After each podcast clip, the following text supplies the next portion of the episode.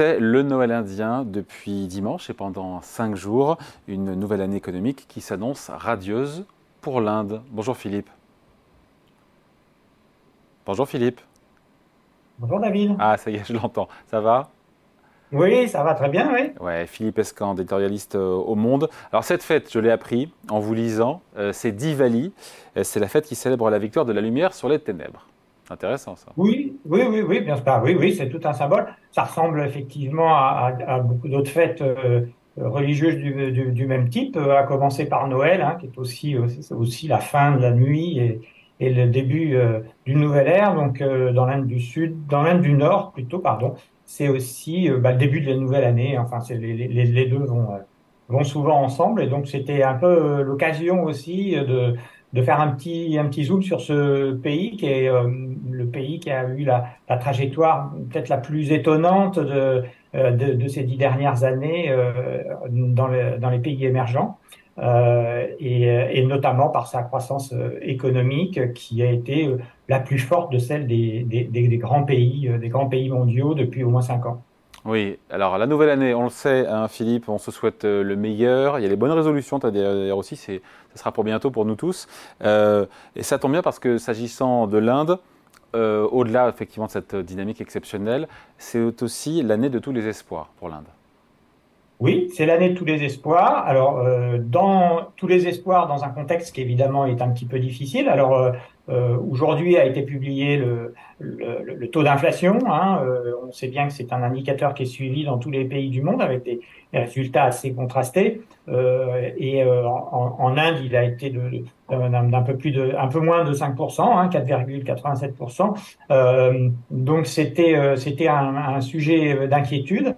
Euh, mais c'est vrai que euh, aujourd'hui, euh, l'Inde est, est, sur une dynamique et sur une dynamique d'espoir qui est due effectivement à son rebond économique spectaculaire, à sa, à sa démographie. Hein. on sait que l'Inde a, a, dépassé la, la, la, Chine en population et, et, elle a une population beaucoup plus jeune, ce qui est très important évidemment pour euh, pour la, la, la suite de, de, de, son aventure. Euh, et puis, euh, et puis aussi, évidemment, des, des, des, investissements qui ont été faits ces dernières années dans les infrastructures, une réforme aussi de la fiscalité. on sait que l'Inde est un pays compliqué avec avec ses États très morcelés et donc la, la, fiscalité, notamment sur les, taxes sur les, biens, euh, a été unifié au niveau fédéral. Donc tout ça, ça, euh, ça, a installé hein, l'Inde sur une, trajectoire beaucoup plus optimiste euh, aujourd'hui. Il y a plein d'infos dans ce que vous venez de nous dire là. Euh, Philippe, déjà, je reviens juste sur l'inflation, ce qui est d'assez fou. Là, encore une fois, je l'ai appris en vous lisant, c'est que euh, lentement, on est sous 5% quand même d'inflation là-bas. Je ne sais pas jusqu'à combien ils sont montés, mais la Banque centrale indienne n'a pas eu besoin de remonter ses taux d'intérêt. Oui, alors c'est remonté en fait en juillet euh, à 7%. En fait, le gros problème, et qui embête beaucoup les politiques d'ailleurs, euh, c'est euh, la hausse des, prix de, de tout ce qui est alimentation, hein, notamment les légumes. C'est évidemment des très gros consommateurs de légumes, de riz, d'oignons. Et tout ça a connu ces derniers mois des augmentations très spectaculaires, parfois au-delà de 20%. Hein, euh, notamment dû au fait que la mousson est très peu abondante et, donc euh, euh, les récoltes ont été, ont été particulièrement modestes. Euh, ouais, c'est ça, particulièrement modeste. Et, c'est un, un c'est un souci évidemment pour euh, les politiques parce que euh, c'est la population est extrêmement sensible à ces à ces sujets, ça, ça la concerne directement. Et il se trouve qu'il y a des élections régionales dans cinq États bientôt et en 2024 la réélection à la tête du pays. Euh, et euh, Narendra Modi euh, vise un troisième mandat.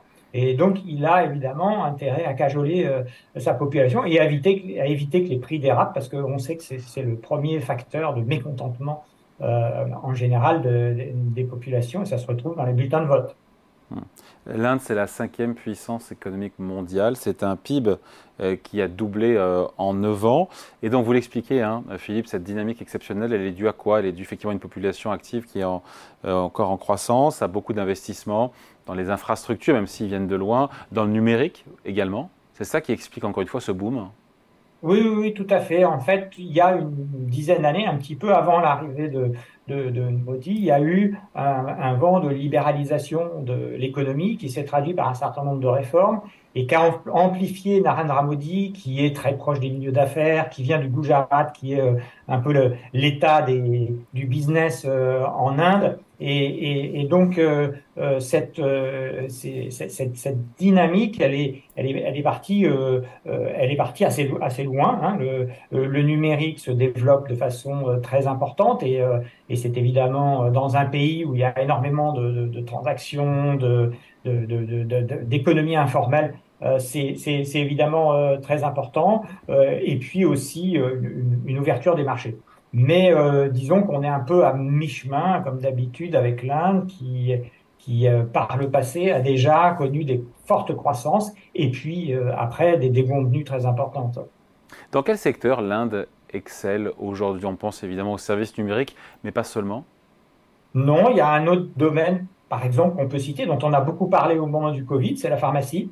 Hein. C'est euh, le premier producteur mondial, euh, notamment d'adjuvants et de, et, et de, de, principes actifs de, euh, de, de médicaments. Donc c'est un domaine où ils sont extrêmement puissants. Et puis évidemment, vous l'avez dit, les, les, services informatiques sont, sont très développés. Mais au-delà de ça, maintenant, euh, si on regarde les, les, les, les 4-5 grands conglomérats qui, euh, font euh, une, bonne partie de la richesse de l'économie indienne, on va retrouver des télécoms, de la, de, du, qu'est-ce que je voulais dire, de commerce, hein, du commerce de détail notamment. ils, sont, ils sont assez en avance, notamment sur, en matière de commerce électronique.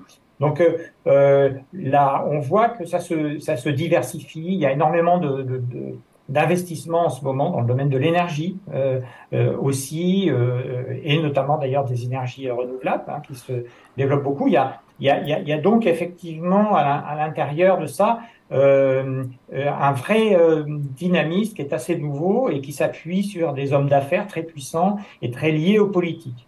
Et le fait qu'ils soient liés aux politiques, ça conduit évidemment à se poser aussi quand même euh, euh, la question sur les vieux démons de, de l'Inde, hein, qui sont toujours les mêmes depuis euh, pratiquement euh, depuis l'indépendance de, de, de l'Inde, qui sont euh, un niveau de corruption qui est extrêmement élevé, hein, qui est beaucoup plus élevé par rapport que, par exemple, par rapport à la, voisine chinoise, un système éducatif qui lui aussi est très insuffisant ils ont des très très bonnes écoles d'ingénieurs, mais l'éducation euh, primaire et secondaire est très insuffisante. Ils ont évidemment une structure sociale qu'on connaît, hein, qui est euh, assez archaïque, euh, où le système des castes est encore extrêmement puissant.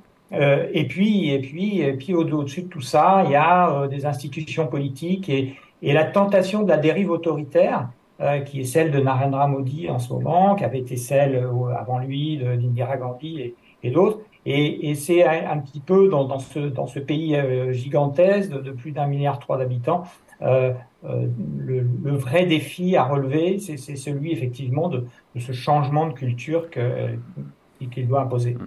Philippe, avant de se quitter, vous mentionniez euh, la Chine, la Chine qui freine fort, on le sait, on l'a largement commenté ici.